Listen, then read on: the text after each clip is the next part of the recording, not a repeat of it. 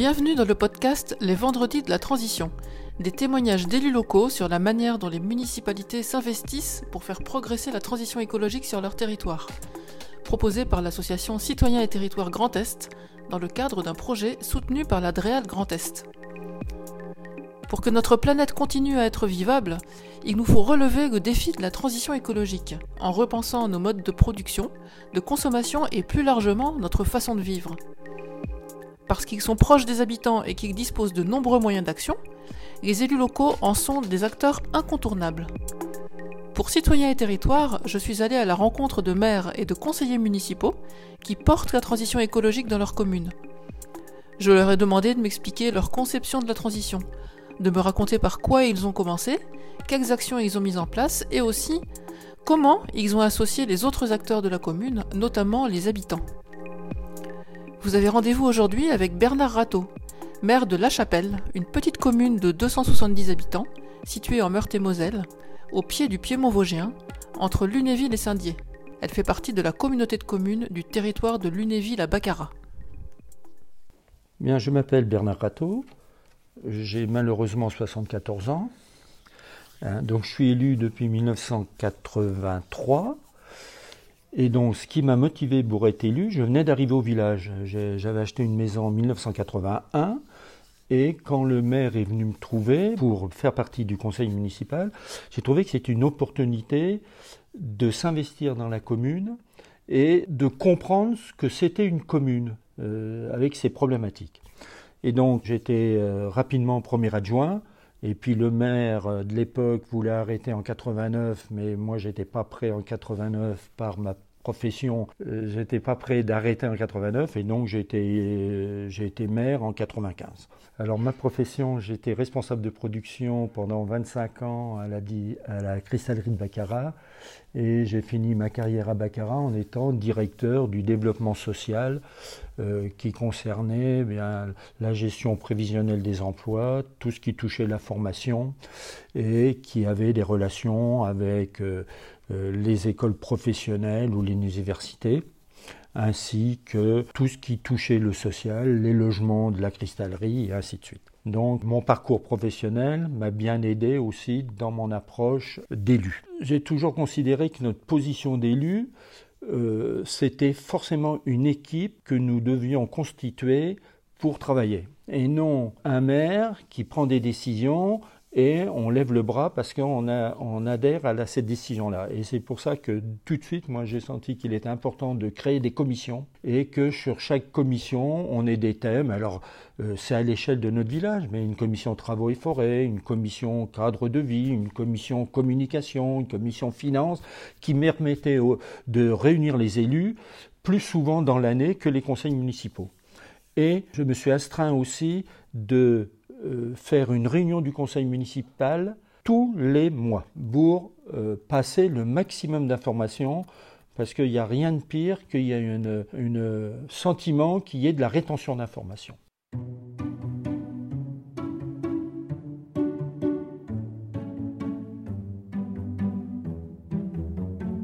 Alors, ma définition de la transition écologique, j'en ai trouvé une, que j'ai trouvée qui nous euh, qui partage bien ce que l'on fait à la chapelle, qui est que la transition écologique vise à mettre en place un modèle de développement résilient et durable qui repense nos façons de consommer, de produire, de travailler et de vivre ensemble.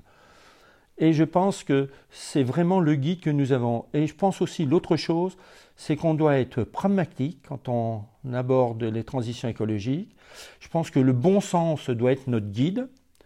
Et puis, euh, j'allais dire, euh, nous, les élus, nous devons donner l'exemple à notre population par des actions que nous menons pour les inciter à. Moi, je suis à peu près convaincu que tout le monde, philosophiquement, est tout à fait d'accord, mais que pratiquement, il y a quand même des habitudes qui sont là et que ces habitudes, elles sont fortes. Hein, je vais vous donner un exemple. Hein. Quand on est à la maison, quand on quitte une pièce, on, on éteint les. Eh bien nous, qu'est-ce qu'on a fait au village? Quand on quitte le village, le soir, on éteint les lampes. Et on n'a pas attendu qu'il y ait un, gouvernement qui dise ah faut éteindre les lampes pour les éteindre. Nous on a dit faut les éteindre bah, parce que c'est complètement absurde de les laisser allumer. On a dit bah tiens Pourquoi laisser couler l'eau quand on a fini de se laver les dents? Eh bien, nous, au village, on a un traitement, on fait attention à ce qu'on fait au niveau de l'eau et on a des actions qui, qui, sont là pour protéger cette ressource qui est une ressource qui va devenir une ressource rare. Pareil, à la maison, on a des factures de chauffage, eh ben on fait en sorte d'isoler sa maison, eh ben nous c'est ce qu'on fait à la commune. On a repris toute l'isolation de la mairie avec eh bien le conseil en énergie du PETR avec Étienne Maire pour dire mais qu'est-ce qu'on peut faire? Et donc eh ben on a fait à la mairie et on a eu un gain on vient avoir d'un gain au niveau de la facture de fuel. Pareil le compostage. À la maison on fait un compostage dans le fond de son jardin. Et eh ben nous c'est ce qu'on fait par, notre, euh, par nos actions. Alors, on ne fait pas que du compostage, mais on a le plan différencié euh, de gestion que nous avons fait et que nous mettons en pratique. Et ça va faire euh, depuis 2015 que l'on n'utilise plus de produits phytosanitaires avant que la loi nous le dise, parce qu'on s'était rendu compte qu'il fallait aller là-dedans. On a aussi euh, consommé local, hein, où j'écoute beaucoup les gens dire ah ben oui, consommer local, c'est bien, il faut, ainsi de suite. Alors on a vu que pendant le Covid, eh ben, les gens ils cherchaient la proximité, mais plus bourse protégée que la proximité bourse consommée. Et donc, quand elle a eu l'opportunité de créer une ANAP, euh, d'une AMAP à la Chapelle, donc une association du maintien d'une agriculture paysanne, eh bien, on était partant, on a créé cette AMAP à la Chapelle. Mais je regrette qu'il n'y ait pas plus d'habitants de la Chapelle qui fassent partie de cette AMAP, mais euh, l'AMAP est là. Hein, et c'est un circuit court avec des producteurs qui sont des producteurs de la région. Donc toutes nos actions sont définies à partir de cette transition écologique par rapport à la définition qu'on a fait, que nous on a euh, euh, transcrit par des actions, parce que les beaux discours, moi j'aime bien, mais le mieux c'est de mettre des conseils, mais mettre les actions euh, en parallèle, et en ayant toujours le souci eh bien, de la réalité économique en sachant que à un moment donné, c'est pas la peine de faire euh, entre guillemets rêver les gens quand on n'a pas les moyens euh, d'assouvir les, besoins qu'ils ont. Et donc aussi ça, euh, c'est un, ça doit rentrer dans notre transition écologique. On peut pas dire tout et n'importe quoi.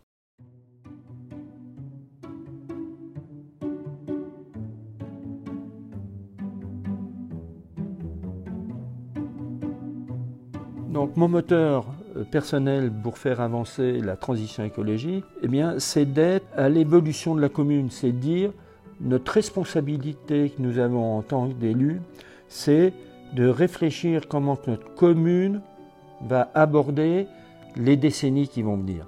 Et donc, il faut en définir les contours, qui soient des contours à moyen terme et à court terme, en sachant très bien qu'il faut qu'on traite le court terme. Mais notre moteur, au niveau, mon moteur, moi, c'est d'encourager les élus à avoir une réflexion sur le moyen et le long terme.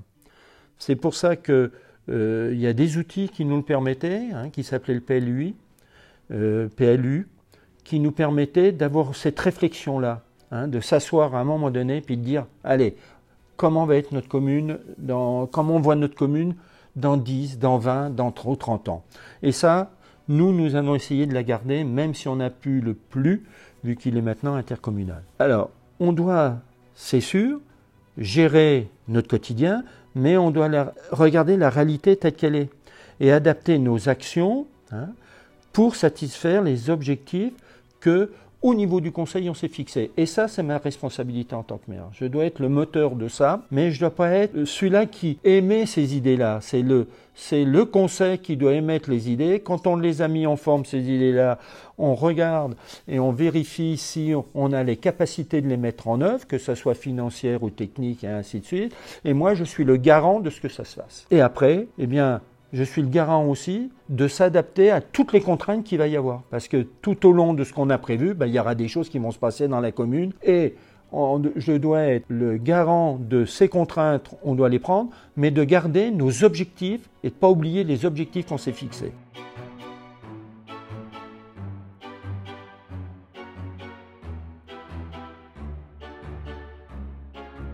Alors, quand a commencé la transition écologique à la chapelle, ben je vais aller dire, ça fait des décennies qu'elle a commencé.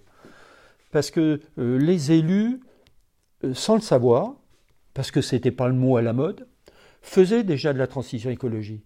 Quand les premiers égouts ont été faits à la chapelle, c'était en 1971, les élus de l'époque ont pensé de mettre un décanteur, même si le décanteur n'était pas la station d'épuration, mais mettre un décanteur pour pouvoir éviter d'avoir beaucoup de pollution qui aille dans la Meurthe. Et ça, pour moi, c'était déjà de la transition écologique quand euh, on a fait la station d'épuration, la démarche qu'on a fait, c'était de répondre à des normes, mais derrière, c'était quand même aussi pour concourir à la transition écologique. Donc, à court terme, les grosses actions que nous menons, c'est une étude énergétique sur les bâtiments que nous avons fait. Et pourquoi que nous l'avons fait, cette étude-là? Eh bien, parce qu'on s'était rendu compte au Conseil qu'on est en train de partir dans tous les sens, panneaux photovoltaïques, euh, on parlait d'éoliennes, on parlait de ceci, on parlait de cela, et on a senti qu'il était important qu'on s'assoie autour de la table et qu'on dise qu'est-ce qu'on veut. Et on a senti qu'il était important qu'on soit aidé. Et donc on a été aidé par le conseiller en énergie euh, du, PETR, Étienne Maire, et c'est là qu'on a décidé de faire une étude énergétique de nos deux bâtiments. Et eh bien d'aller dans tous les sens et d'avoir des choses qui soient pertinentes et se faire aider aussi. Et donc, on a pris un bureau d'études qui est Terra Énergie qui se trouve à Solcy et ça nous a bien ouvert les yeux. Ça nous a ouvert les yeux dans, dans le sens que on a nos deux bâtiments, mais ce que nous avions déjà fait, on était presque déjà dans les normes BBC. Donc on s'est dit, ben, on est en train de se poser des questions qu'on n'avait pas à se poser. Et donc, en se posant ces questions-là sur l'étude énergétique des bâtiments, il nous est venu à l'idée de dire, est-ce que on ne faut pas qu'on ait une réflexion sur l'utilisation maintenant des bâtiments? Cette réflexion-là, c'est de dire on a une salle du conseil qui sert une fois par mois. On a une maison pour tous avec un bâtiment ou qui reçoit allez, 25 ou 30 week-ends dans l'année euh, du monde. Et on dit ben, le reste de l'année, qu'est-ce que servent ces bâtiments-là? Et donc on est maintenant euh, dans une réflexion d'optimiser les mètres carrés qui sont sous notre responsabilité on fait travailler, euh, entre guillemets, il y a le CAUE qui nous aide, hein, un, architecte du CAUE, ainsi que le conseiller en énergie.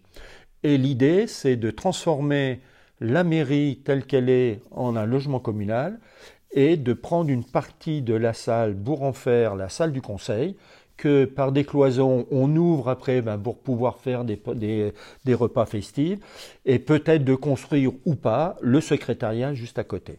Donc on en est sur cette réflexion-là qui est de dire utilisons bien nos, nos mètres carrés parce que le mètre carré chauffé coûte extrêmement cher.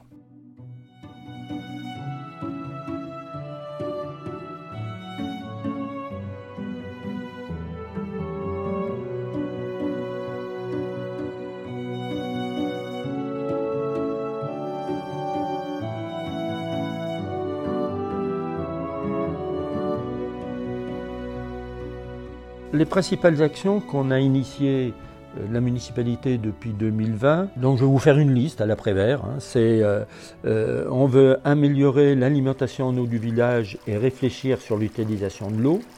Et pour ça, eh bien, on veut, on veut avoir la maîtrise du rendement pour faire face à la vulnérabilité de la ressource. Et donc, on veut équiper l'ensemble du réseau de compteurs sectoriels télésurveillés et un dispositif de télésurveillance hein, qui nous générera des alarmes s'il y a des problèmes. On veut équiper les, compteurs des abonnés de radio relève, euh, relève pour augmenter les données exploitables et d'aller plus vite sur la détection de fuites éventuelles. Nous voulons aussi maîtriser la qualité de l'eau produite et on veut réhabiliter la station de neutralisation de la chapelle pour atteindre l'équilibre calco-carbonique qu'on est juste à, on a des difficultés à le faire. Hein. donc on doit reprendre la station de la, station. Alors ça, tout ce qui touche l'eau, on est aidé par l'agence de l'eau et euh, on a un syndicat des eaux qui est la Chapelle Baccarat où pour la station de neutralisation on va travailler avec Baccarat là-dessus. On a eu aussi au conseil depuis 2015, on demandait la rétrocession des pommiers qui avaient été plantés lors de la création de la quatre voies. Pourquoi il y a eu des pommiers plantés là? Bien, c'était le maire de l'époque de Raon-l'Étape qui dit j'en ai marre de voir des conifères partout, il faudrait voir si on peut pas y mettre autre chose. Et donc il y a une étude qui est faite où, il y a eu l'étude qui a démontré que si on mettait des fruitiers comme des pommiers, il n'y avait pas la pollution des gaz d'échappement euh, n'intervenait pas. Et donc il y a eu des pommiers qui ont été plantés. Donc il y a eu un chantier d'insertion qui a été créé pour planter les pommiers. Après, il y a eu différentes euh, péripéties qui a fait que ce chantier d'insertion n'a pu exister et les pommiers ben, sont restés comme ça. Donc nous, à la chapelle, eh ben, on a dit on va pas laisser les pommiers comme ça, donc on s'en est occupé. Et puis on s'est dit, bah, ça serait bien que l'État euh, nous les rétrocède, et ça a été fait euh, l'année dernière, on a eu la rétrocession de 120 pommiers. Et là, on avait deux solutions. C'est soit nous on les exploitait, la commune, et c'est pas notre vocation, et il y avait, par euh, oui dire, il y avait un jeune agriculteur de Rayon qui s'installait et qui était intéressé bah, par avoir des pommiers. Et donc on l'a aidé à s'installer. Et ce qu'on a fait aussi, c'est que le bail qu'on a fait pour l'installation de ces pommiers, nous, on lui achète l'équivalent de jus de pomme et de cidre pour que lui, ça soit transparent. Et en plus, on avait deux terrains communaux où on lui a mis à disposition, il a replanté déjà 80 pommiers dessus. Et on a une autre opération qui est chez le notaire, là, pour racheter encore un autre terrain à côté d'un grand terrain communal, où il pourra replanter à peu près aussi une centaine de pommiers.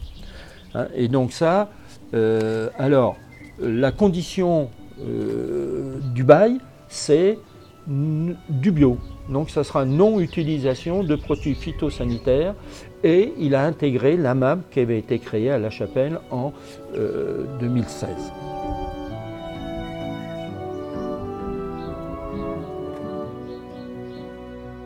Au niveau des pesticides, donc depuis 2015, euh, on avait pris la décision déjà de ne plus utiliser de, pesticides. Alors, avec euh, beaucoup de contraintes, hein, parce que ce que l'on faisait en y mettant des pesticides, ben maintenant il faut le faire à la main. Et donc ça prend énormément de temps, mais c'était une décision que nous avions prise et nous non. Et nous avons voulu prolonger et nous avons fait une étude à euh, Frédon qui nous a permis de mise en place d'un plan de gestion différencié et qui nous a qui nous guide euh, sur eh bien comment traiter tous nos espaces verts. Alors euh, on, va se mettre des petites fleurs. Hein. On était pas mal par rapport euh, quand on ce que l'on faisait, c'était pas mal. Et là, la grosse partie qu'on est en train de faire, c'est qu'on est en train de végétaliser le cimetière et on a démarré ben, au début de l'année, malheureusement avec le malheureusement ou heureusement, avec le beau temps qu'il y a eu, ben le, gazon euh, n'a pas supporté et donc on est en train de refaire cette opération-là, on est en train de le faire. Donc ça c'était une autre chose. Euh, bon, on a fait des travaux d'isolation hein, euh, de la mairie, des campes de la mairie, et comme je disais tout à l'heure, ben, on a une réflexion avec le CAUE et puis le, le PETR sur l'automatisation de l'espace bâti. Et je pense que ça, euh, euh, c'est quelque chose d'important. Alors, on a poursuivi parce que la finition de l'installation de, des LED euh, sur le village, on avait deux rues que ben, on n'avait pas installées en LED et c'était une erreur parce qu'on avait fait de la rénovation qui n'était pas si vieille que ça, c'était 2007 et 2008. Mais bon, donc on les change cette année, on est en cours de les changer. Hein. Et là, euh, c'est là qu'on a, euh, je pensais qu'au niveau de l'État, par la DETR, on aurait pu être aidé, mais malheureusement, on n'est pas aidé par l'État sur là-dessus. Notre DETR qu'on avait déposé n'a pas été retenu. En plus, au niveau de la maison pour tous, comme à la mairie, dans tous les endroits où les gens passent et ils oublient d'éteindre l'électricité, généralement c'est dans les sanitaires et les communs, on va mettre des détecteurs de présence. Comme ça, ça nous permettra aussi de faire une économie d'électricité et ça, c'est en cours d'être fait. On a une idée aussi, c'est l'implantation de, jardins partagés. Hein. Et donc là, euh, au niveau des jardins partagés, alors on est dans une réflexion. Il faut qu'on se fasse aider parce qu'il y a d'autres exemples dans d'autres communes. Et là, n'hésitez pas à nous contacter pour ceux qui ont déjà mis ça en place. Ça nous intéresse de savoir comment vous avez procédé. On sait que c'est quelque chose qui est un besoin parce qu'on a eu des demandes, mais c'est comment le mettre en place. On a aussi une réflexion aussi là qui a surpris même l'ONF, c'est de créer des parcelles de notre forêt, de prendre des parcelles de notre forêt et de les mettre en forêt primaire. De dire ces forêts-là, on n'y touche plus, ces parcelles-là, on veut voir l'évolution que ça a dans le futur. Alors l'ONF a été surpris parce que bon, nos forêts communales, c'est une rentrée d'argent, mais je suis convaincu, et le Conseil est convaincu avec moi, qu'on ne sait pas dans 20 ans ou 50 ans ce que va être le devenir de nos forêts. Et donc, euh, euh, réfléchissons déjà maintenant si elles ne peuvent pas être un petit peu autrement, parce qu'il y a sûrement autre chose que nos forêts vont nous apporter que des euros. Hein. Et puis, bon, un petit détail, on va participer, euh, faire participer nos habitants au compostage. Hein. et donc, on va, nous, on avait déjà un, compost à la commune, on va les, on va les remodifier parce qu'ils ne sont, pas, sont pas satisfaisants, et on va inviter la population sur leurs déchets verts qui ne savent pas quoi en faire, ben, de venir les mettre là. Euh, sous notre couvert, parce que pour éviter qu'on y trouve des canettes dedans ou d'autres choses, et de pouvoir faire notre propre compost pour après, si les gens voudront venir chercher ce compost-là, pour mettre dans leur jardin ou les jardinières. Donc ça, c'est déjà toutes les actions que nous avons menées de 2000, euh, depuis 2020.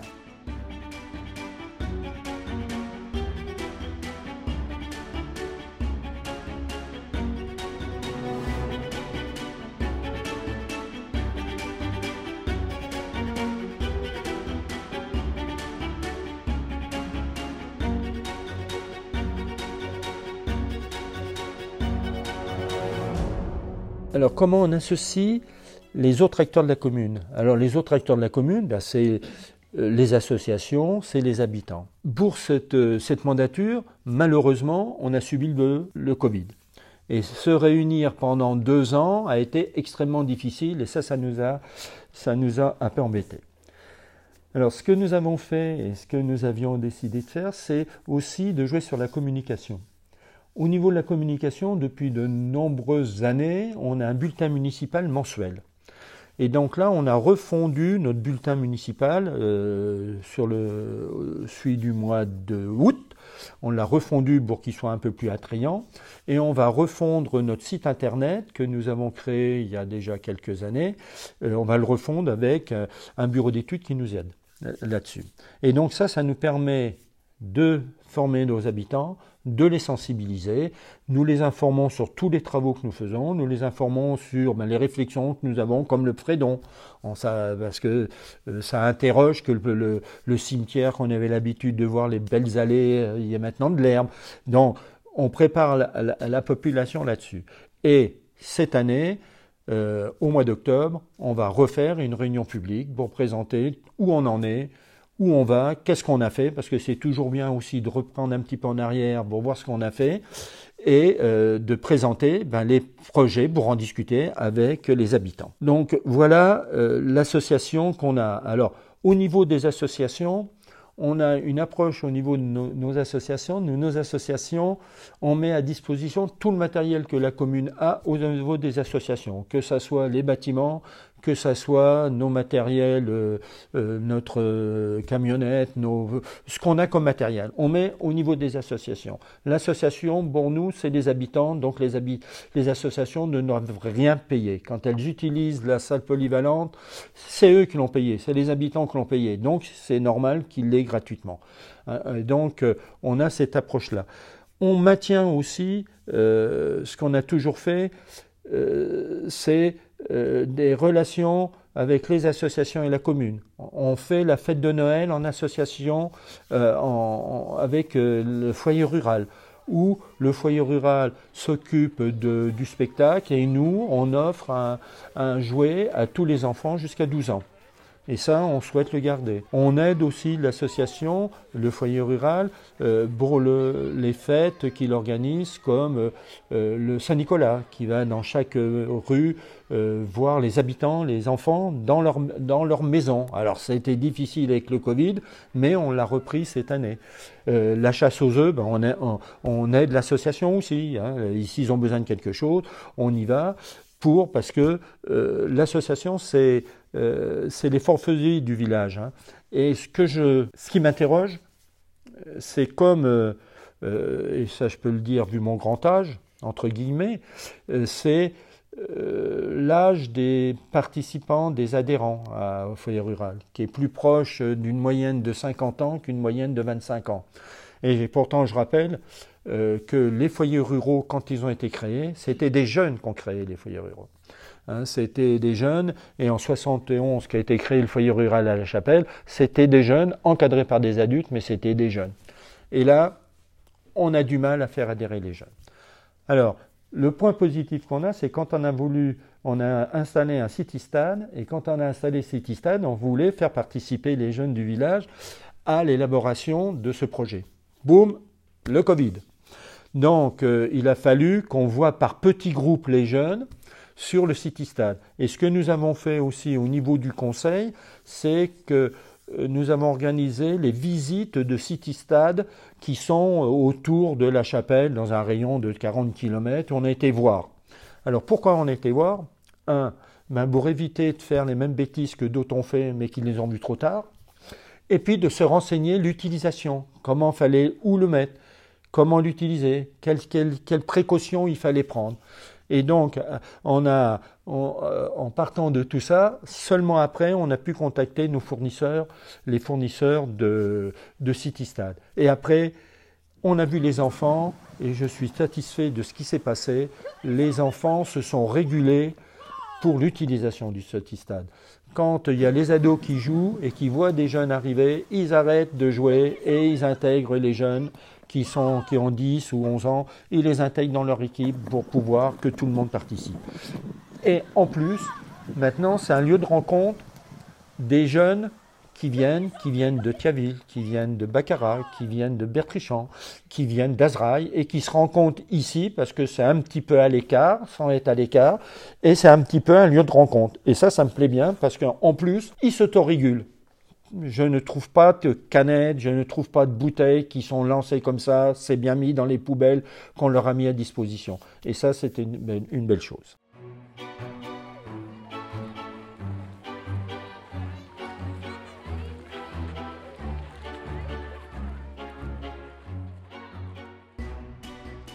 Les, facteurs de réussite pour cette transition écologique et puis, euh, j'allais dire, entre guillemets, la, gestion d'une commune. Je pense que l'important, c'est la cohésion de l'équipe. C'est pas un maire, des adjoints et des conseillers municipaux, c'est une équipe.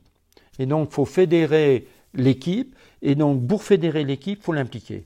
Et pour l'impliquer, c'est des commissions, de différents types de commissions. Hein. Nous, on en a à la chapelle, on a quatre ou cinq commissions, on a le cadre de vie, on a euh, les travaux et forêts, la communication qui est importante parce qu'elle doit être maîtrisée, et on a les finances. Et donc, euh, c'est lourd parce que ça fait beaucoup de réunions dans l'année, mais pour moi, c'est le facteur de réussite, c'est d'impliquer les gens. Hein, euh, ok, ça va être lourd pour le maire ou les adjoints, mais il faut y passer par là. L'important aussi, c'est de transmettre le maximum d'informations que nous recevons. On ne doit pas avoir de rétention d'informations, et c'est pour ça que maintenant on a des moyens qui s'appellent le mail, faire suivre, et il faut faire suivre les documents.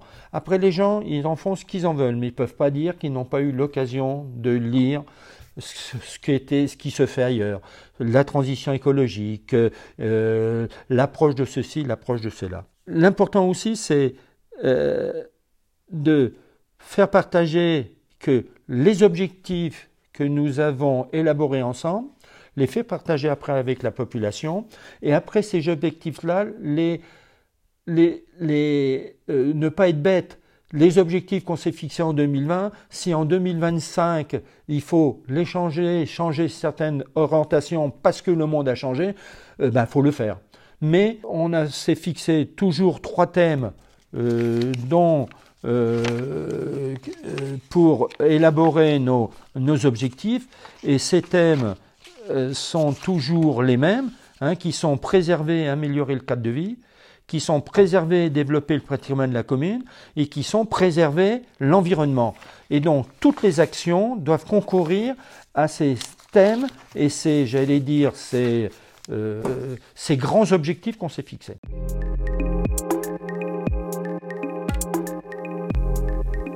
Vous venez d'écouter Les Vendredis de la Transition écologique, un podcast proposé par l'association Citoyens et Territoires Grand Est, conçu et enregistré par Fabien Anctil chargé de mission transition écologique. Le montage a été réalisé par Marion Guéricola, en charge de la communication. Vous pouvez retrouver d'autres épisodes des Vendredis de la transition écologique sur le site internet de l'association www.citoyenterritoire.fr.